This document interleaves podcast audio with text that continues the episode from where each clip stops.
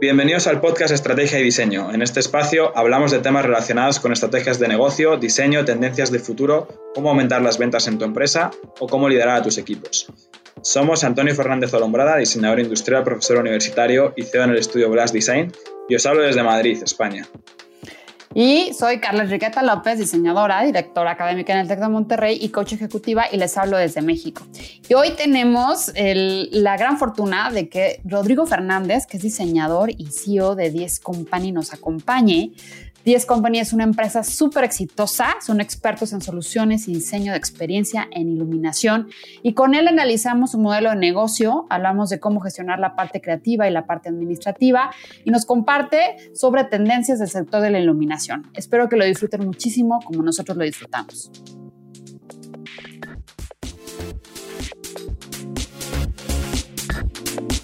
Bienvenidos, bienvenidos a todos hoy a este nuevo episodio. Estamos súper, súper contentos, halagados y alegres porque hoy nos acompaña Rodrigo Fernández.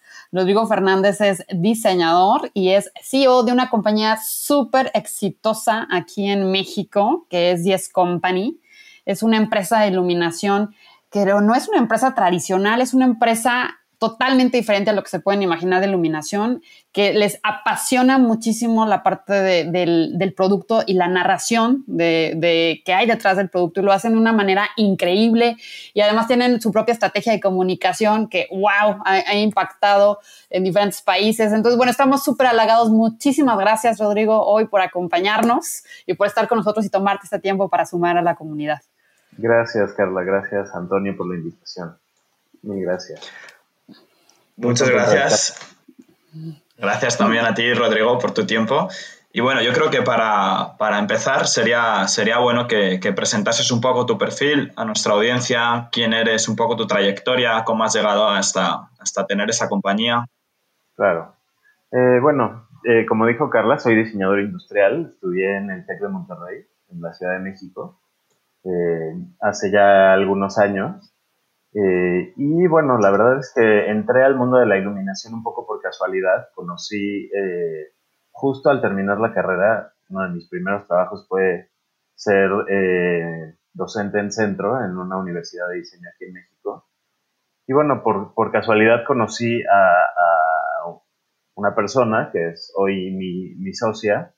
Y, y, bueno, ella es una, una mujer muy, muy emprendedora, es una mujer muy inquieta, muy creativa en la escena del diseño en México y bueno, está enfocada a diferentes eh, ámbitos y a diferentes industrias. Es, eh, como decía, una emprendedora en diferentes, en diferentes áreas y tenía esta idea de crear una empresa de iluminación que, que trascendiera fronteras, ¿no? Una empresa que, que fabricara en México, pero que su calidad y su diseño pudiera competir con cualquier empresa del mundo.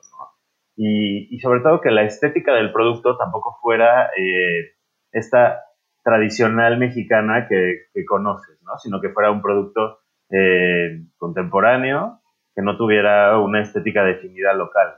Y, así es como empieza este proyecto hace ya varios años, más de 12 años, que, iniciamos este proyecto. Eh, ella me cuenta esta idea y, y juntos eh, empezamos este recorrido creativo que ha ido cambiando con el tiempo para consolidarle, para consolidarse en lo que hoy es, en lo que hoy es 10 Company como empresa. Nacimos eh, fabricando para una empresa en Estados Unidos y teníamos esta, esta disyuntiva súper interesante que creo que para cualquier diseñador sería una, una, una decisión muy complicada, ¿no? Eh, teníamos dos caminos a seguir con, con, con dos empresas diferentes en Estados Unidos y nos, nuestro objetivo primordial como empresa era exportar. No nos interesaba en ese momento el mercado local y bueno, después descubrimos a través de, de muchos errores que, que, había que enfocarse también en México. Y teníamos esta, esta decisión entre fabricar para una empresa en Estados Unidos o solamente diseñar para una empresa en Estados Unidos que fabricaran ellos en, en diferentes fábricas en China, en, otros lugares, y nosotros únicamente cobrar por el diseño. ¿no? Y nos fuimos por el lado complicado de no solamente diseñar, sino también dedicarnos al suministro y a la fabricación y a la distribución de este producto, eh, con 20 tiendas en Estados Unidos. Teníamos el reto de, de abastecer a estas 20 showrooms, que eran más bien centros de diseño, como existen en, en esta tipología en, en, en este país. Eh, y bueno, lo, lo, logramos. Teníamos un muy buen contacto a través de una empresa que se dedica a hacer telas, que se llama Cravet, en, en Estados Unidos. Y de ahí fue como nuestro primer acercamiento al mundo de la iluminación. Realmente no sabíamos, no sabíamos mucho. digo, yo era recién egresado. Eh, Gina, mi socia, eh, pues tenía este interés, pero tampoco éramos expertos, ¿no? Y fue poco a poco que empezamos a crear esta empresa. Pasamos de ser una empresa de dos personas a, ir creciendo, a tener un, almacén, a, a, tener una línea de producción, a crear dibujos de, de fabricación o sea, nos enfrentamos a, qué es primero, el huevo o la gallina, ¿no? Teníamos un cliente súper potencial, con, con, números muy interesantes, pero no teníamos, eh, no teníamos nada más, ¿no? Teníamos eh, muchas ganas de, conocer sobre este sector y bueno, nos enfrentamos también a la complejidad que tiene un producto. La verdad es que elegimos esta categoría un poco al azar. Quizás si lo hubiéramos eh, analizado en su momento, lo hubiéramos pensado más, ¿no? pero porque además un, producto de iluminación tiene muchas eh, complicaciones, ¿no? Hay que pasar por muchos estándares, normativas, protocolos de seguridad. Es un producto que, que puede dañar al usuario, ¿no? Si no está bien fabricado. Entonces estás tratando con, con electricidad y puede ser, puede ser, pues peligroso, ¿no? Entonces fue así que empezamos poco a poco. Eh, te digo, eh, tuvimos esta colaboración con esta empresa en Estados Unidos que duró varios años y después nos enfrentamos a, decir, no tenemos más que un solo cliente, porque eso fue a lo que apostamos. ¿Y ahora qué hacemos? No? Cuando perdemos a este cliente y lo perdimos porque ellos se dieron cuenta de que la categoría de iluminación era igualmente complicada y que su core business era hacer telas y eran los mejores haciendo telas. Entonces, creo que es muy claro el lema de zapatero a tus zapatos. Y dijeron, bueno, ¿por qué estamos perdiendo tiempo en una categoría que nos cuesta tanto trabajo y nos quita energía? Y bueno, ahí es donde nos enfrentamos como empresa a decir todo lo que soñamos y todo lo que creíamos estaba puesto en una sola persona. Algo estamos haciendo mal, ¿no? Y fue ahí que, empezamos a ver hacia el mercado mexicano eh, y sobre todo con la disyuntiva como empresario de decir cerramos y perdemos el sueño o seguimos adelante y, buscamos otra forma de reinventarnos. ¿no? Y creo que ese punto y, ese año eh, fue muy importante para, para nosotros, para decir y decidir darle la vuelta y cómo en forma creativa empezar a, empezar a abrirnos camino en un mercado al que habíamos descuidado y que además estaba en casa.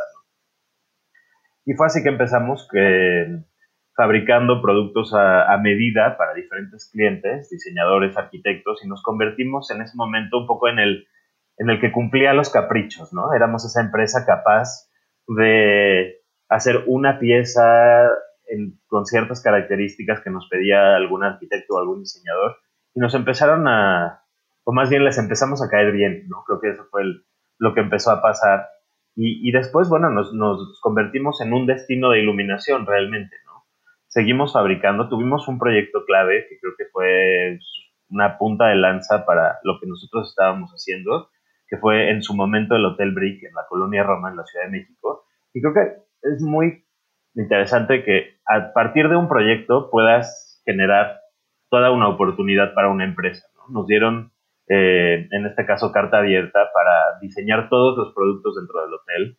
Todas las, luminarias fueron diseñadas eh, por nosotros, todo hecho en México y fue uno de los proyectos más eh, quizás complejos por su tiempo, por el presupuesto que teníamos, por todo, ¿no? pero fue un, un, proyecto delicioso como diseñadores porque pudimos, además de dedicarle el tiempo, teníamos tiempo, ¿no? No teníamos el estrés de, de cumplir con estas 20 tiendas que teníamos antes. Estábamos como empezando de nuevo, ¿no? Entonces tuvimos esta oportunidad y creo que ese fue uno de los proyectos que nos, nos lanzó a que la gente nos conociera, a que el mercado conociera la calidad que podíamos ofrecer y, y sí, el, abanico de opciones que, tenían con nosotros, ¿no? Y así es como fuimos creciendo y bueno, nos enfrentamos también a que, aunque era exitoso, no era suficiente, ¿no? Empezamos a tener un equipo más grande, teníamos gastos importantes, ¿no? Que siempre, eh, yo siempre digo que hay, que hacer siempre un presupuesto, y esto me lo ha enseñado el, el, tiempo, ¿no? Y un presupuesto no es para saber cuánto voy a ganar, un presupuesto es para saber cuánto puedo gastar, ¿no? Eh, y, y, en la medida que controlas tus gastos es que eres exitoso y tienes, y tienes una cierta utilidad, ¿no? Y nos dimos cuenta que gastábamos más de lo que podíamos gastar, que nuestra estructura no era suficiente, no era, o más bien nuestras ventas no eran suficientes para la estructura que teníamos. Y empezamos a, y que además el tipo de producto que vendíamos no era eh, para todos, ¿no? No era del agrado de un público que fuera mucho más masivo eh, y que nos diera estos números que estábamos buscando. Entonces, eh, nos, mm, nos, pusimos a buscar qué otras opciones había y nos dimos cuenta de que no teníamos que hacerlo todo nosotros, ¿no? Teníamos esta parte de fabricación que era interesante, teníamos esta parte de diseño y ya teníamos a los clientes. Entonces, ¿por qué no ofrecerles lo que no había en México, ¿no? Y siempre, siempre en conversaciones, eh, hace ya 10 pues, años, eh, salía en todas las pláticas en el gremio y con amigos y en general, es que no hay lámparas buenas en México, ¿no? No hay luminarias buenas en México. Y, bueno, siempre confunde un poco el término luminaria, lámpara. Es el foco, luminaria es la lámpara, ¿no? Como la conocen coloquialmente. Pero bueno, siempre pasaba esto, ¿no? No hay buenas, buenas luminarias en México. Y decíamos, bueno, ¿por qué no? Si no hay, ¿por qué no? Nosotros somos aquellos que no solamente las fabricamos, sino que las distribuimos, las que hay en el mundo, que son además muy reconocidas.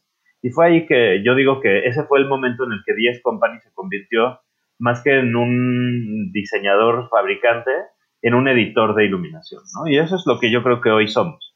Creo que a partir de ese momento nos enfocamos a no hacerlo todo nosotros, a buscar aquellos productos que son interesantes en todo el mundo y eso ha sido un poco el, el recorrido que, que, yo he hecho y he viajado por todo el mundo buscando a estos, y además no a las empresas más grandes que hay, ¿no? No, no trabajamos con los grandes monstruos de la iluminación, nos gusta trabajar con ese pequeño estudio que encontramos en Tel Aviv o este empresa pequeña que sopla vidrio en Inglaterra, ¿no? O sea, trabajamos también con estos estudios que, que tienen una característica que nos une, que es la pasión por, por lo que hacemos y que además tiene un producto interesante y diferente a lo que existe en el mercado. ¿no? Y creo que eso es lo que hoy, hoy reconocen en 10 Company, que somos una empresa que ofrece todo tipo de soluciones. Tenemos ya una división dedicada exclusivamente a la parte de promoción de, de todos estos productos, marcas españolas, italianas, eh, eh, canadienses, de todo el mundo. Tenemos una división que se sigue dedicando al cumplir caprichos, ¿no? Hacer esta fabricación a la medida muy especializada. Y también tenemos, bueno, la parte de arquitectura hoy, de iluminación arquitectónica, que es una división que ha nacido también un poco del interés de nuestros clientes de poder hacer nosotros todo el proyecto, ¿no? Porque nos dedicábamos mucho más a la parte decorativa y hoy hacemos todo el proyecto de iluminación. Hemos ido madurando en ese sentido para ser una empresa de 360 grados que, que puede eh, ofrecer un proyecto llave en mano en términos de luz, en el que nos dedicamos a hacer todo, todo para ellos. ¿no? Y creo que esa es una de, los, de las ventajas de, de, lo que hacemos y por lo que hoy la gente reconoce el trabajo que, que hace 10 Company. Wow, está súper increíble esto que, esta, e, e, estos caminos, o sea, que han tenido estos 12 años, eh, lo contaste súper sabroso, ¿no? O sea, las decisiones que tuvieron que tomar, de dónde se construye, este, cómo dan esos pasos, que dan un chorro de miedo luego, ¿no? O sea, de qué hago, porque tomo la decisión. Eh, y, eh, y, en lo que se convirtieron, que es lo que tú dices, que es esta parte de editores de luz y que se han posicionado de una manera increíble y no solo en México, ¿no? O sea, ya son reconocidos internacionalmente. Eh, y, la toma de decisiones hacia donde los ha llevado, o sea, que, siempre hay una toma de decisión que tienes que hacer y que te va a llevar por un camino. Yo siempre digo que elegir es renunciar, ¿no? Eliges una cosa y renuncias a otra. Y, y, eso es parte de la madurez, ¿no? Yo empecé este proyecto cuando tenía 25 años, hoy tengo 38, ¿no?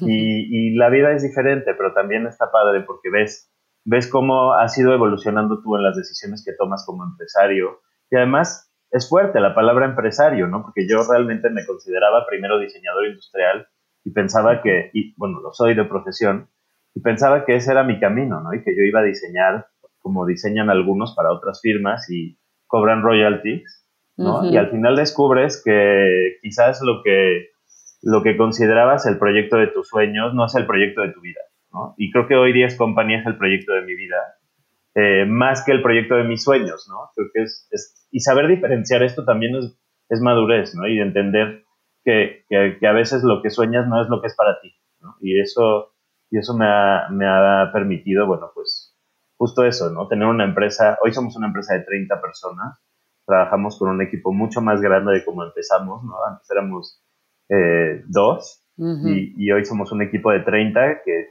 en diferentes áreas y cada uno nos dedicamos a que este proyecto salga adelante y, y, hemos hecho además proyectos muy interesantes, ¿no? Creo que en los últimos años nos hemos enfocado a la hotelería de lujo y es quizás por lo que más nos reconocen en este sector eh, contract, que además tiene su, su lenguaje, ¿no? Que creo que es muy importante y creo que es algo que, que hoy también nos buscan los hoteles por eso, porque conocemos eh, las complicaciones o las exigencias que tiene un proyecto como este y sabemos lo que implica que perdure en el tiempo, que sea, eh, que, que, no se dañe, porque el usuario lo va a utilizar de una forma muy diferente que en un ámbito residencial, ¿no? Por ejemplo. Entonces, conocemos todas las normativas que, que implican este sector y además, eh, es eso, creo que nos hemos vuelto especialistas y siempre lo digo, ¿no? Hay que tratar de volvernos expertos en una cosa eh, y cumplirlo, ¿no? Porque podíamos haber empezado a hacer muebles y otras cosas y dijimos, no, si somos una empresa de iluminación, hay que ser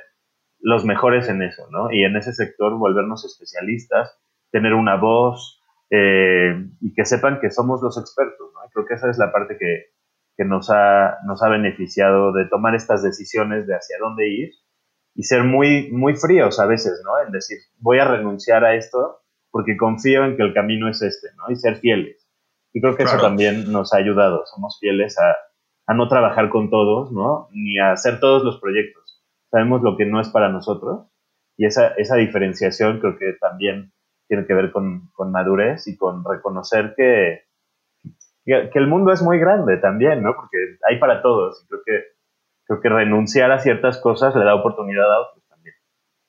Efectivamente, Rodrigo, bueno, increíble también todo lo que nos has contado de la, la trayectoria de la empresa y recalco esa importancia del saber decir que no a los proyectos que, que bueno, que, que, no van a ir en la dirección en la que tú crees, aunque, aunque a lo mejor un monto económico interesante, pero que no siempre son buenos para, para la empresa. Y antes de seguir, me gustaría hacer un pequeño inciso, porque creo que has tocado un tema muy interesante del que se habla muy poco, y es eh, aquello que comentabas de tener la empresa de tus sueños o la empresa de tu vida, ¿no? En ese momento en el que muchos que somos diseñadores, pues tenemos ese sueño de querer diseñar nuestros productos, pero luego al final cuando creas una empresa te das cuenta de que estás haciendo tareas más administrativas o de estrategia del 90% y solo diseñas un 10%, luego incluso te empieza a gustar ese punto y crees que ese es el camino y, olvidas esa parte como más eh, creativa o más bonita. Entonces, creo que nos, me gustaría, creo que es interesante que nos contases un poco más cómo la gente da ese salto de ser diseñador a ser empresario, ¿no? Porque tenemos muchos oyentes que tienen sus estudios de diseño y muchos están justo como en ese tránsito de, de dejar, entre comillas, de diseñar o, o, de olvidarse un poco de esa, de esa parte más bonita y empezar a claro. pensar en grande, empezar a pensar en gestión de equipos, escalar, etcétera. Claro. Lo aprendí un poco al, al, a la mala, ¿no? O sea, creo que, creo que todos tenemos este sueño de, de, ser la cabeza creativa de un proyecto, sobre todo cuando tienes esta formación, ¿no? Y crees que es el único camino para ser creativo. Yo hoy me he dado cuenta de que la creatividad está en los números, está en, en otras cosas, ¿no? Y creo que cuando lo entiendes es cuando despegas, ¿no? A saber que no todo lo tienes que hacer tú primero que nada. Yo antes quería controlar todo me di cuenta, y el día que me di cuenta que podía delegar y confiar y que tenía que hacerlo aunque se equivocara el equipo y aunque las cosas no se hicieran como yo la hubiera hecho, no significa que estaba mal, ¿no? Sino que era otra versión que nos iba a llegar al mismo objetivo y a mí me iba a quitar trabajo y me iba a dar la oportunidad de enfocarme en, en nuevo desarrollo de negocios o en buscar nuevos clientes o en hacer que la empresa creciera más que yo intentar acapararlo todo y buscar frenar el, crecimiento natural de este negocio. Creo que al, algo importante es nunca dejar de ser creativo, ¿no? Creo que hoy soy creativo en, otras cosas y tengo estos pequeños momentos durante el año en los que, en los que sí exploto mi creatividad, pero también hemos, he tratado yo sobre todo de ser creativo en cómo hacer crecer a la empresa y hasta en saber leer un estado financiero, ¿sabes? Al principio yo no sabía nada de este tema. Eh, me fui asesorando, fui, fui conociendo más sobre los números y me fui apasionando y creo que hoy, hoy para nosotros, digo, obviamente es un tema de diseño, pero todos los proyectos, sin importar cuál sea, ¿no? Sean de arquitectura, sean de mobiliario, sean cualquiera de estas industrias creativas, son un tema de números, ¿no? Al final del día, todos tienen que tener un objetivo eh, y, cumplirlo. Yo lo que recomiendo a los que nos escuchan, que, se sienten a veces frustrados sobre este porcentaje del que tú hablas, que se invierte con el tiempo, ¿no? En el que empieza siendo muy creativo y termina siendo muy administrativo. Yo creo que hay que disfrutarlo todo y tener siempre a un equipo con el que puedas ser creativo. Eres creativo en dirigirlos, ¿no? Eres creativo en, darles una guía de, de cuál es tu, tu, objetivo como empresa y como empresario, ¿no? Y, siento que si tú transmites ese mensaje a tu equipo, ellos van a respirar de esa misma manera, ¿no? Y van a a transmitir en cada una de las cosas que hagan eh, este espíritu de, lo que tú estás buscando, ¿no? Para que el objetivo final y el, y el proyecto completo respira esa creatividad que tú anhelas hacer al 100%, pero que la haces en un porcentaje más pequeño gracias a que todos eh, coinciden con este, con este objetivo. Y hemos, hemos sido creativos, y yo he sido creativo en particular en la parte administrativa, incluso en diseñar nuestros propios sistemas, ¿no? Yo no sabía eh, nada sobre temas de software y creamos un sistema que se llama The Light System para gestionar nuestro, nuestra, nuestra empresa completa, ¿no?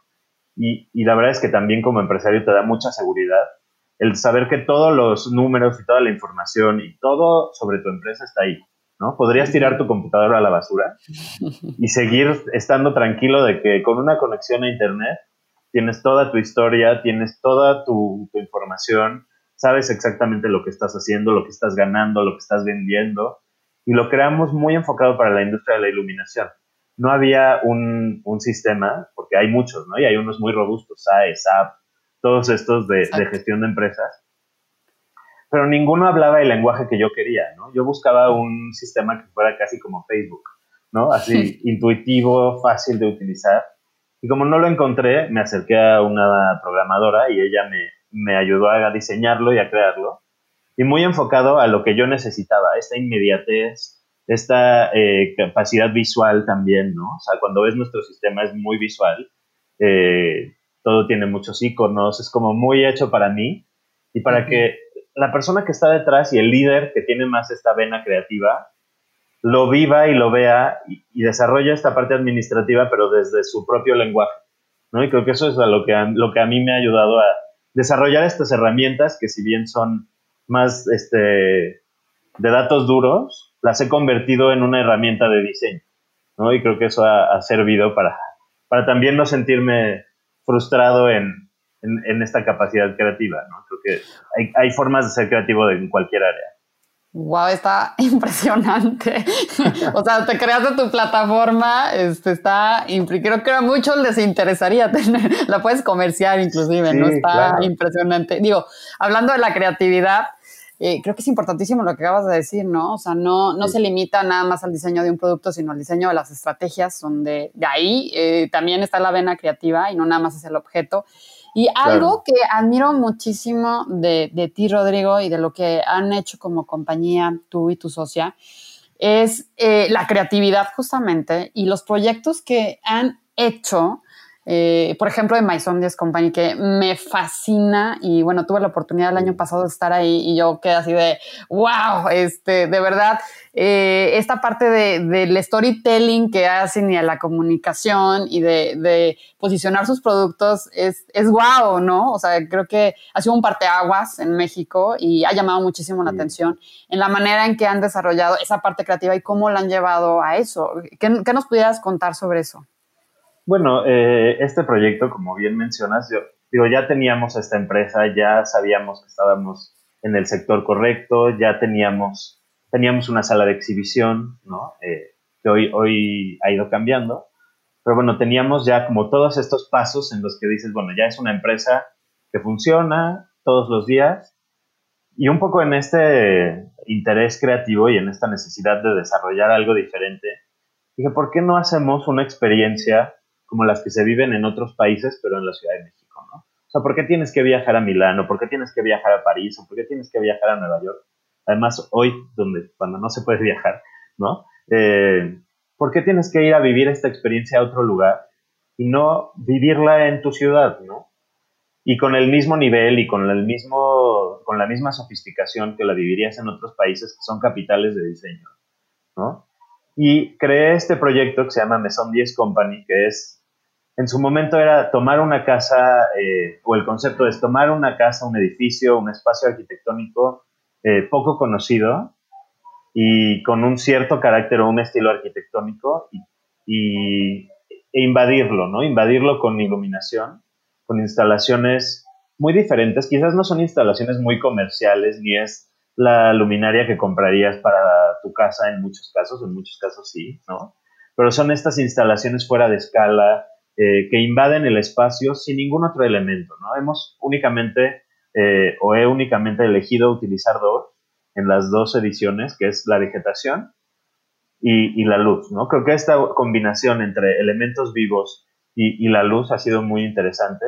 Y bueno, la primera edición la hicimos en una casa eh, de la colonia Roma, un edificio histórico antiguo, con una, con una rasgos muy, muy descuidado, muy viejo, plafones destruidos, ¿no? donde el contraste con estos objetos perfectos hacía que el ambiente fuera realmente mágico.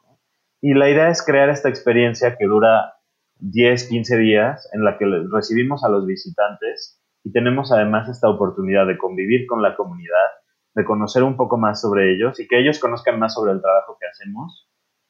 Y es un pretexto, realmente, es una fiesta, es una celebración del trabajo que, hacemos durante todo el año. Coincide con la Semana del Diseño en México. Y, eh, y creo que sí ha sido muy único en ese sentido, porque no había este tipo de experiencias, ¿no? Te enfrentabas a la tradicional presentación de un producto o al showroom o al, a la tienda, ¿no? Y creo que abrir las puertas de un espacio poco conocido, rescatar a la arquitectura a través de la luz y, y darle a nuestros clientes o a gente de, a estudiantes, a, a, todo el público esta oportunidad, creo que ha sido maravilloso.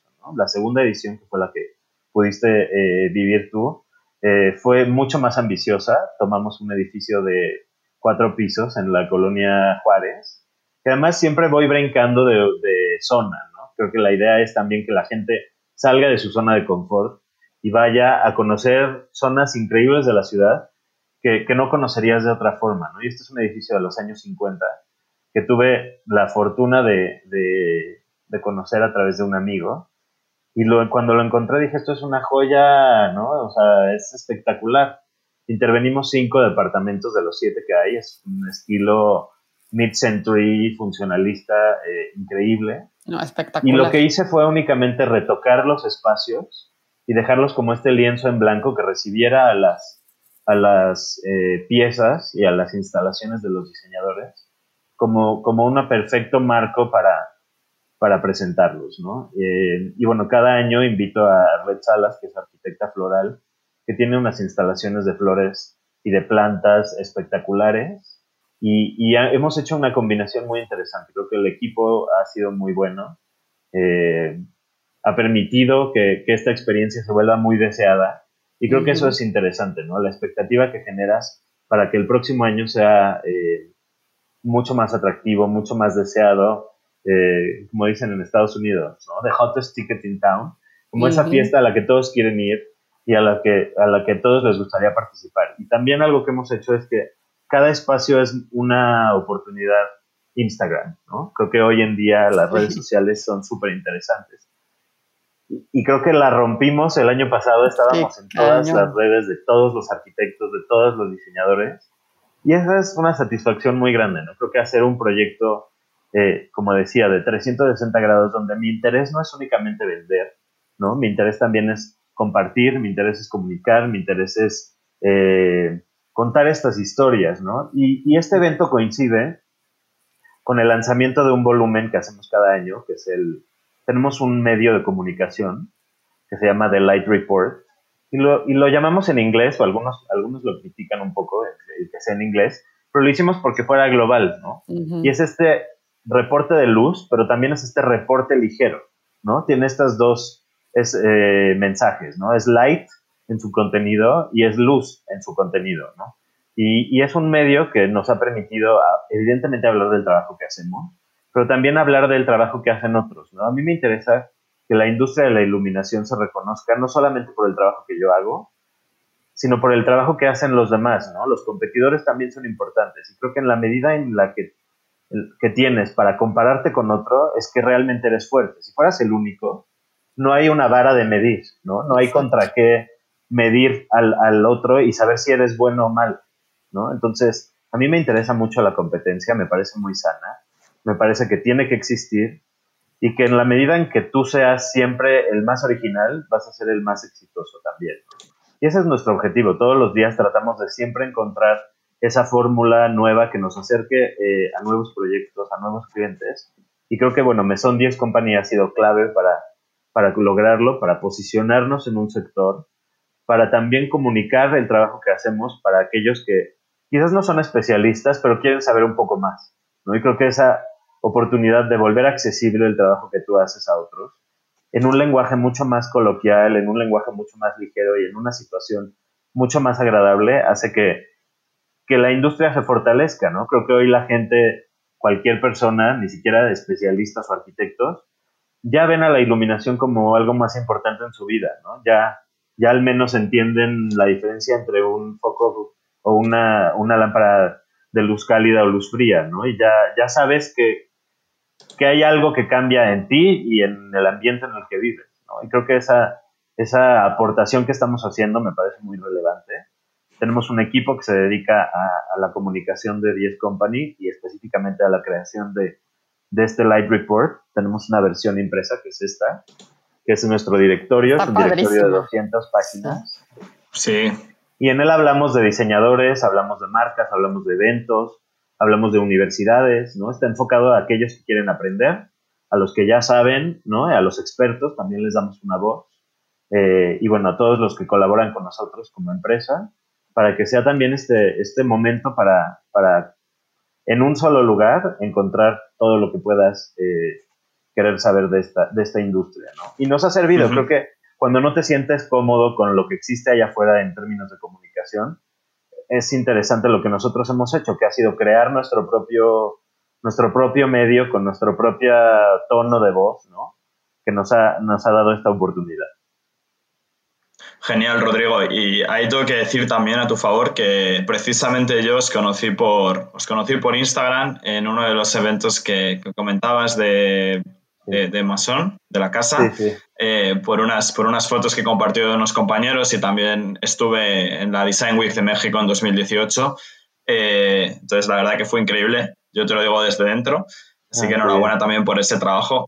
Y me parece también muy buena idea eh, lo que comentabas de hacer ese, ese libro, a fin de cuentas, contando un poco pues, cómo está todo ese sector de iluminación. Sé que trabajas con un montón de marcas, muchas las conozco personalmente, como Marset aquí en España. Y, bueno, eh, un punto que creo que vosotros hacéis muy bien y del cual me interesaría eh, que comentásemos brevemente es precisamente ese storytelling y esa comunicación, ¿no? Entonces, eh, como bien decías, pues tienes ese documento que te ayuda como estrategia de comunicación, difusión, marketing. También veo en la página web que, tenéis otra parte con el, el, Lighting Box, que ahora nos contarás un poco en qué consiste.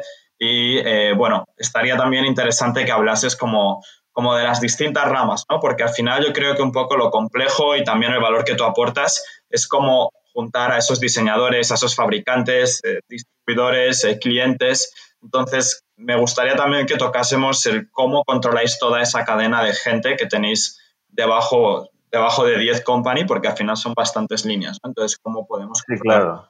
todos esos puntos? Perfecto. Eh, bueno, sí, el tema de comunicación, que es lo, lo primero que comentaste, bueno, tenemos esta estrategia. Realmente, y eso es parte de lo que nos ha hecho también evolucionar. Antes yo hacía todo, ¿no? Antes yo era el que posteaba en Instagram, el que escribía de pronto algo, hasta que llegó un momento en el que llegamos a este crecimiento y a esta madurez y tuvimos que eh, tener un equipo, ¿no? Contratamos a un equipo que hoy, hoy lo hace fantástico.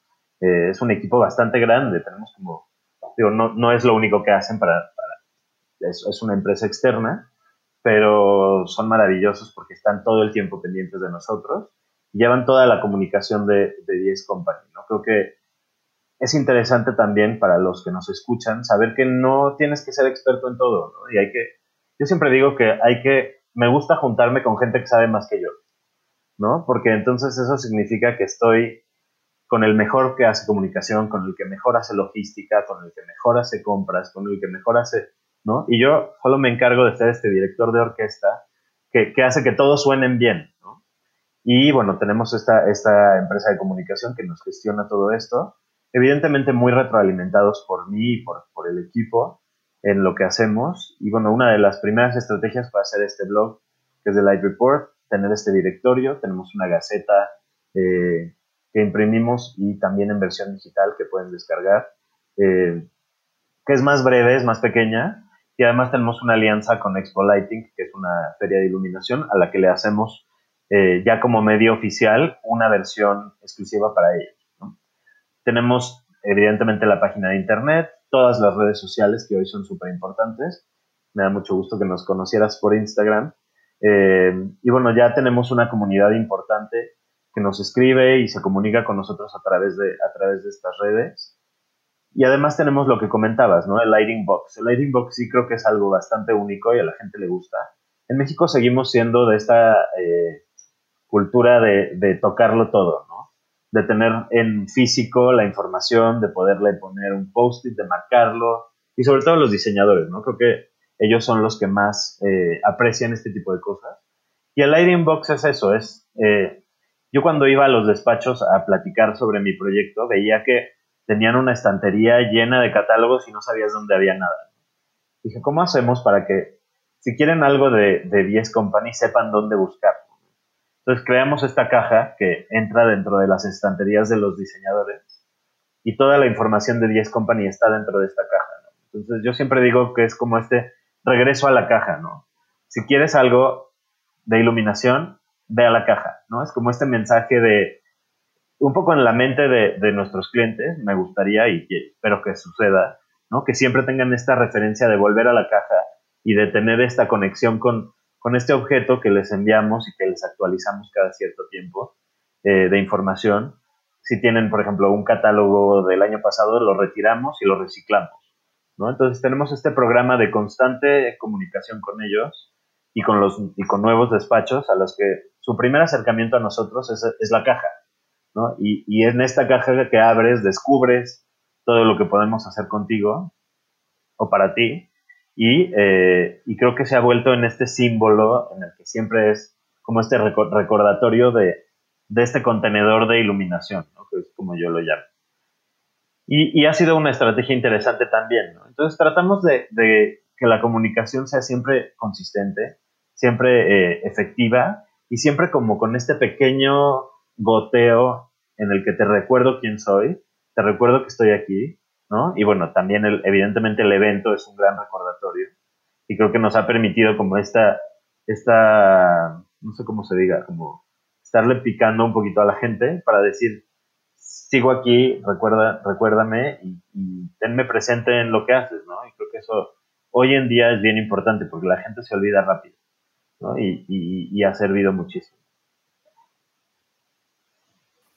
Buenísimo, está, e, e, es, e, es, esta parte también de posicionamiento, es esta parte de que tú dices de eh, no me olvides, ¿no? Pero también de, de nos hablas de una comunicación súper de calidad, o sea, es buscar a tu cliente y hacerlo de una manera súper, ¿cómo diré? Eh, no agresiva, eh, elegante, eh, de una manera totalmente diferente. Y eso es por, por, lo que se han convertido en esta empresa tan importante, ¿no? O sea, de esta manera de cómo me comunico, de una manera que no, que, no sea tan directa, indirecta, sutil, exactamente. no es hard sell, ¿no? No es esta intención de estar todo el tiempo bombardeándote es hacerte estos pequeños recordatorios durante el año para que sepas que, estamos aquí, ¿no? Y creo que muchos de nuestros clientes hoy son fieles por eso también, ¿no?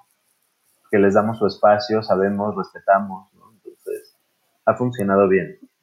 Claro, y eso es súper importante, porque de repente gente que está emprendiendo negocios piensa que hay que estar este, ahí encima y bueno, hay diferentes maneras de comunicar. hay formas de, hay acercarte y de una manera eh, disruptiva, diferente, etcétera.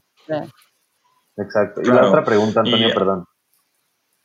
No, sí, no, simplemente un inciso. Ahí también yo quería recalcar, bueno, dos puntos. Nosotros también tenemos una caja en Blast Design, que en nuestro caso sea, es la Black Box, porque toda nuestra, nuestra parte gráfica es negra y es al final también como, como un toolkit para nuestros clientes con los que les ayudamos en los emprendimientos, con todas las herramientas.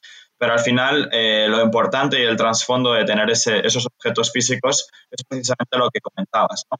que te recuerden, que, sepas, que, sepan que estás ahí y que al final en una sociedad en la que vivimos donde hay tanto ruido puedas eh, ya no diferenciarte, pero como que sigan pensando en ti. Y al final cuando, por ejemplo, yo que trabajo mucho en la parte de, estrategia digital y de comunicación, eh, las redes sociales eh, no deja de ser otro elemento para decir, oye, estoy aquí, he visto una story tuya, he visto post, he visto un evento, he visto un webinar y, no directamente le estás vendiendo algo, pero saben que estás aquí presente. ¿no? Entonces, me parece también muy curioso eh, cómo habéis conseguido analizar lo que pasaba dentro de los estudios con esa cantidad de catálogos. Yo, ahora que comentabas Milán, eh, yo he estado viviendo varios años en Milán y he trabajado en estudios de diseño y arquitectura en Milán.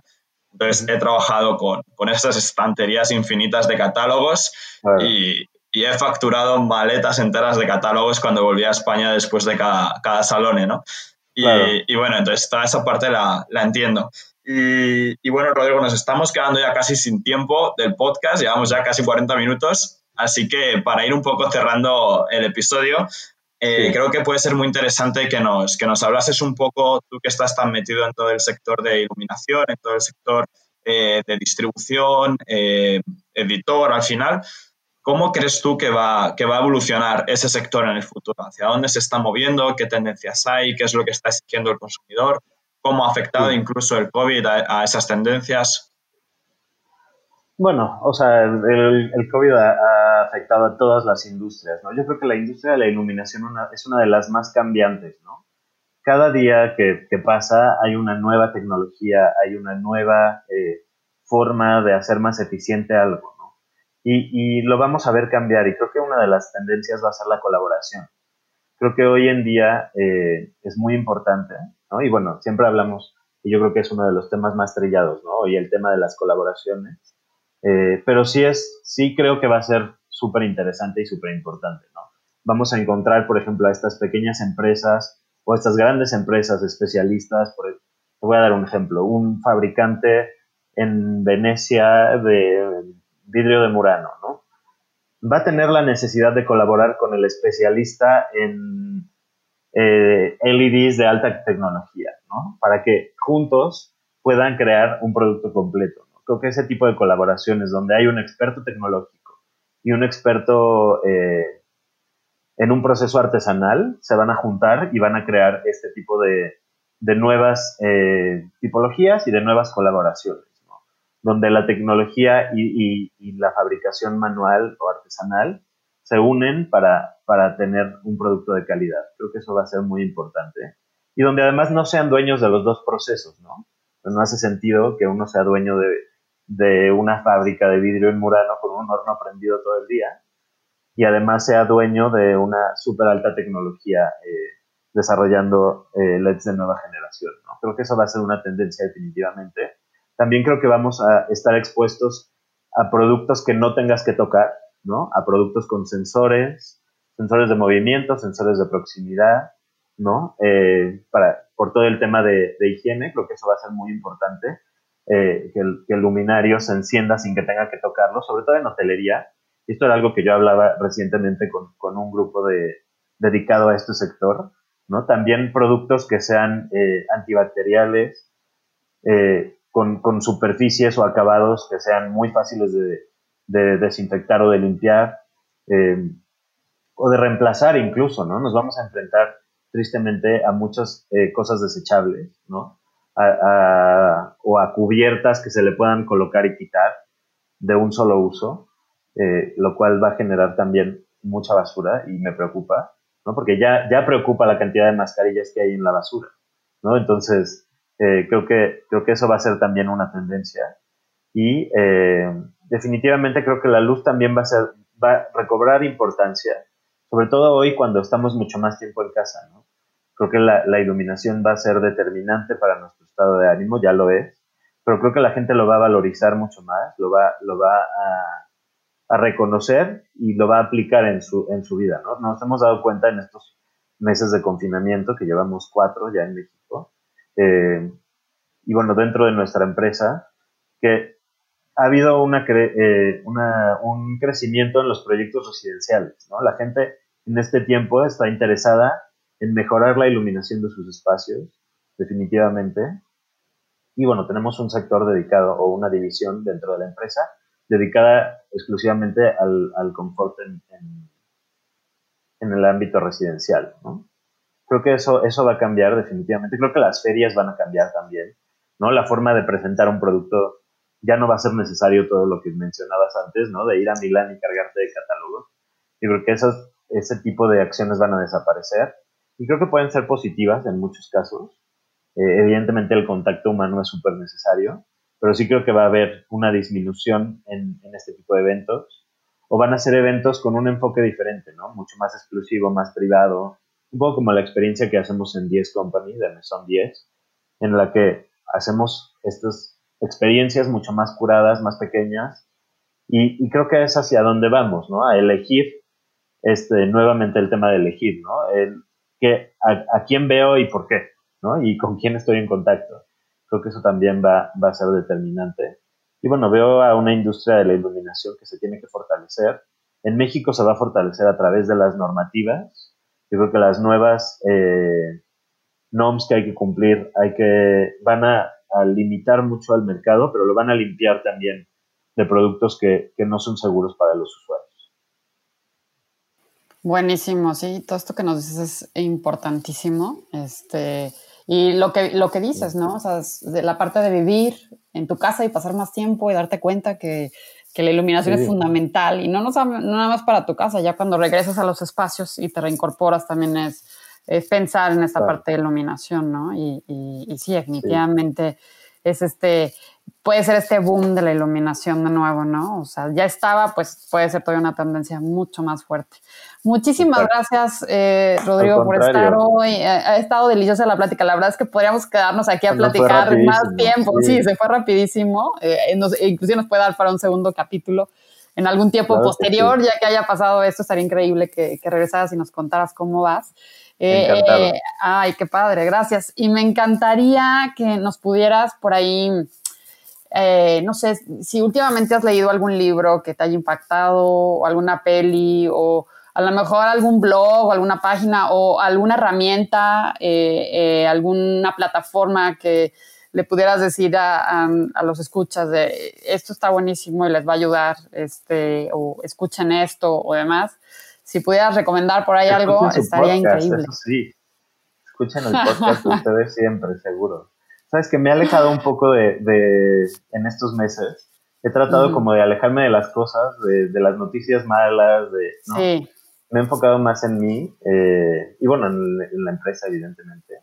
Eh, los invito a que lean y escuchen y, y, vean The Live Report, por supuesto. Eh, y creo que sí, creo que es un momento en el que cada uno tiene que elegir sus propias herramientas para ser creativo, ¿no? Creo que es un momento interesante también para hacerlo. Y, nada, que saldremos de esto, ¿no? Seguro, seguro. y más fortalecido. Genial, Rodrigo. Y bueno, ya para cerrar también, a mí me gustaría que, que le dijeses también a nuestros oyentes dónde te pueden contactar, dónde pueden saber más de 10 Company. claro. Eh, bueno, nuestras redes son arroba 10company, eh, así en Instagram y en Twitter. Estamos en Facebook igual como 10company. Y pueden entrar en nuestra página que es 10company.mx y ahí viene nuestro correo de contacto y nos pueden contactar ahí directamente. Mi propio Instagram es roferbar. Genial, perfecto, Rodrigo. Bueno, pues muchísimas gracias otra vez por, tu tiempo. Yo creo que hemos tocado temas súper interesantes. Ya hablaremos también, si no, como decía Carlos, en el futuro más en profundidad alguno de ellos. Eh, así que bueno, nada, espero que, hayas disfrutado tú también y muchísimas gracias por estar aquí con nosotros. Eh, al contrario, gracias a ustedes. Gracias por sumar. Muchas gracias. Muchas gracias. gracias. Muchas gracias por haber llegado hasta aquí. Espero que hayas disfrutado de este capítulo, tanto como lo hicimos nosotros el día de su grabación. Y simplemente agradecerte que seas uno de nuestros oyentes, invitarte también a que nos puedas seguir en nuestras redes sociales, tanto en Instagram como en Facebook, eh, que nos escuches por Spotify, Apple Podcasts, YouTube. Y nada más, nos vemos en el próximo capítulo y espero que puedas también compartirlo con, con compañeros y compañeras que seguro que a ellos también les apetece escucharnos.